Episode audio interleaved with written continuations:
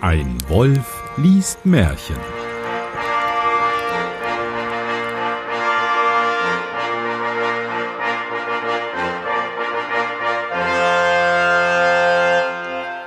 Hallo und herzlich willkommen zu einer neuen Ausgabe von Ein Wolf liest Märchen. Und ähm, jetzt habe ich meinen Faden verloren. Egal. Ich bin ein Nicht so Wolf schlimm. und lese ein Märchen oder so ähnlich. Und als Gästin habe ich heute die Jenny Günther. Hallo, Herr Wolf. Tut mir leid, dass ich Ihnen ins Wort gefallen bin. Alles gut. Man kann das ja im Schnitt auch noch lösen. Aber wie, wie schon mal jemand festgestellt hat, mache ich eh nicht. Ja. Wir lesen Kein heute. Problem, ich bin auch kein großer Freund vom Schnippeln. Naja, ja, das Blöde ist, ähm, mein, mein ehemaliger Cutter von Akte Aurora, äh, der Udo, hat äh, mir gezeigt, wie man vernünftig schneidet. Und seitdem, also wie man schneller schneiden kann. Aber das führt dazu, dass man mehr schneidet und länger braucht. Weil man dann Ja. denkt, ah, da noch was. Hm. Oh, das, den Atmer könnte ich, da könnte ich noch reinfaden oder sowas. Ja, das kenne ich. Sobald man sich damit auskennt, investiert man tatsächlich die Zeit, um das zu machen, weil es nicht mehr so lange dauert, die einzelnen Sachen auch technisch umzusetzen. Ja. Nun gut, was erwarten wir von Dr. Allwissend, außer dass er einen YouTube-Kanal hat? Ich kenne Dr. Allwissend gar nicht. Ist ja auch egal. Also das Märchen oder, oder den YouTube-Kanal? Den YouTube-Kanal tatsächlich. Äh, Das Märchen auch nicht, aber Ähm, der war irgendwie vor, keine Ahnung, zehn Jahren oder so, war, ist er halt neu aufgepoppt und war so bei dieser Waititi-Geschichte, also so in der, in der Stufe, ähm, hat er halt Sachen erklärt. Und ganz witzig damals. Ich glaube, dass es ihn noch gibt, aber genau wissen tue ich es nicht. Wenn, dann grüßen wir ihn jetzt. hallo. Was erwarten wir von Dr. Allwissend? Dass er allwissend ist und ein Doktor.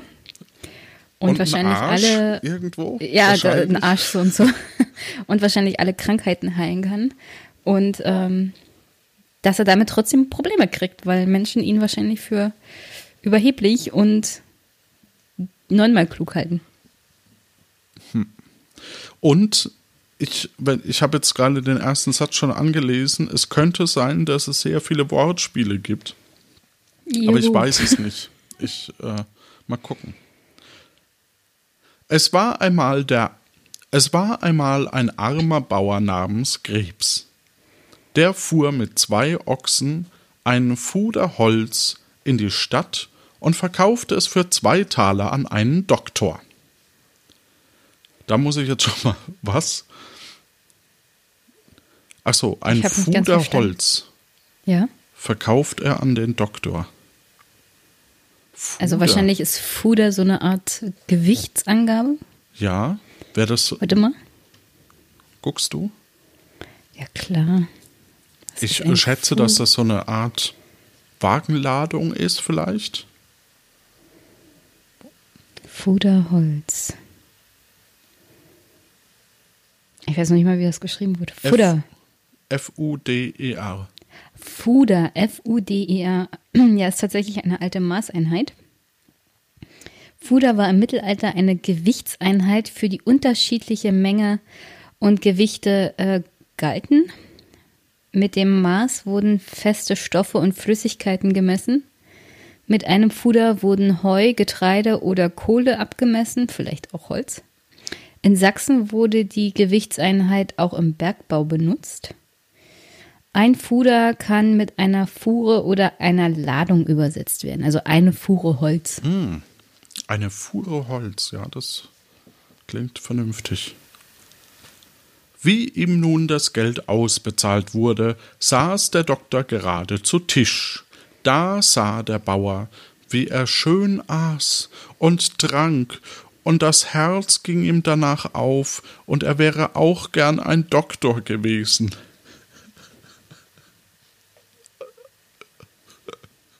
Jetzt bitte doch keine Neiddebatte hier, ja?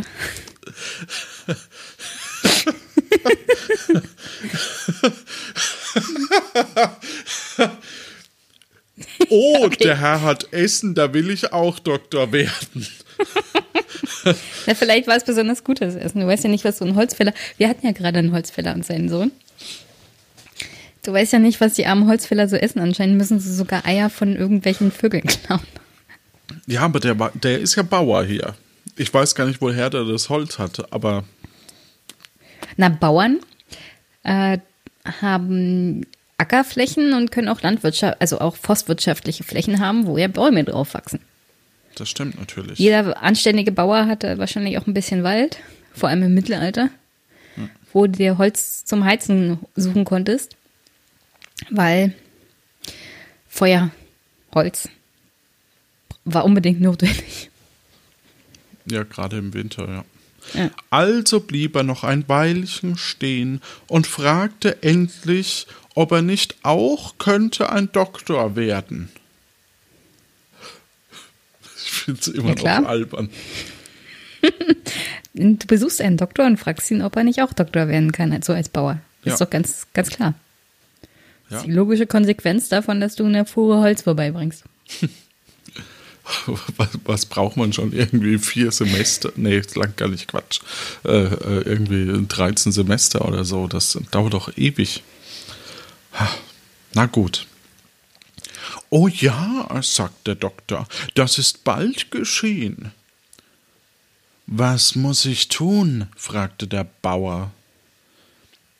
Erstlich kauf dir ein ABC-Buch, so eins, wo vorn ein Göckelhahn drin ist. Zweitens mach deinen Wagen und deine zwei Ochsen zu Geld und schaffe dir damit Kleider an und was sonst so zur Doktorei gehört. Und drittens, lass dir ein Schild malen mit den Worten Ich bin der Doktor Allwissend und lass das oben über deine Haustür nageln. Aha. So ist Globuli entstanden. Ach, du meinst, das ist die Story über die Entstehung von Globuli? Ja, oder von, von Hö Hö Homöopathie. Von der Schwurbelei.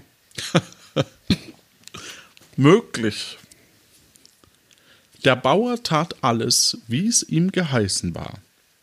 Als er nun ein wenig gedoktort hatte, aber noch nicht viel, ward einem reichen großen Herrn Geld gestohlen. Da ward ihm von dem Doktor Allwissend gesagt, der in dem und dem Dorfe wohnte und auch wissen müsste, wo das Geld hingekommen wäre. Ah, verstehe.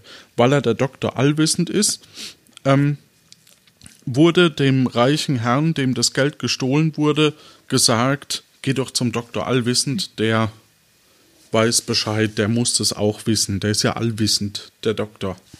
Also so eine Art Sherlock Holmes des Mittelalters. Aber als Doktor, Dr. Sherlock Holmes des Mittelalters, ja. bitteschön. Naja, wenn schon, denn schon. Also ließ er den Herrn, also ließ der Herr seinen Wagen anspannen, fuhr hinaus ins Dorf und fragte bei ihm an, ob er der Doktor allwissend wäre. Ja, der wär er. So sollte er mitgehen und das gestohlene Geld wiederschaffen. Oh ja, aber die Grete, seine Frau, müsste auch mit. Der spricht jetzt anders, weil er ja jetzt Doktor ist. Der Herr war das zufrieden und ließ sie beide in den Wagen sitzen, und sie fuhren zusammen fort. Als sie auf dem adligen Hof kamen, war der Tisch gedeckt, da sollte er erst mitessen. Ja, aber seine Frau, die Grete, auch, sagte er und setzte sich mit ihr hinter den Tisch.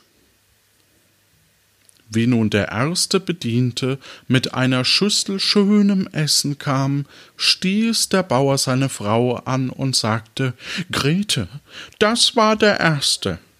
Und er meinte, es wäre derjenige, welcher das erste Essen brächte. Der Bedienstete aber meinte, er hätte damit sagen wollen, dass er der erste Dieb ist. Und weil er's nun wirklich war, war ihm Angst, und er sagte draußen zu seinen Kameraden, ha, ha, ha, der Doktor weiß alles. Wir kommen übel an, wir kommen übel an. Ha, er hat gesagt, ich wäre der Erste. Ha. Der zweite wollte gar nicht herein, er musste aber doch. Wie er nun mit seiner Schüssel hereinkam, stieß der Bauer seine Frau an. Grete, das ist der zweite. Dem Bediensteten war ebenfalls Angst, und er machte, dass er hinauskam. Oh! Dem dritten ging's nicht besser. Der Bauer sagte wieder Grete, das ist der dritte. Der vierte musste eine verdeckte Schüssel hereintragen, und der Herr sprach zum Doktor, er sollte seine Kunst zeigen und raten, was darunter lege. Es waren aber Krebse. Der Bauer sah die Schüssel an und wusste sich nicht, wie er sich helfen sollte, und sprach Ach, ich armer Krebs. Hab ich's nicht gesagt? Ein Wortspiel-Podcast. Ohne Ende.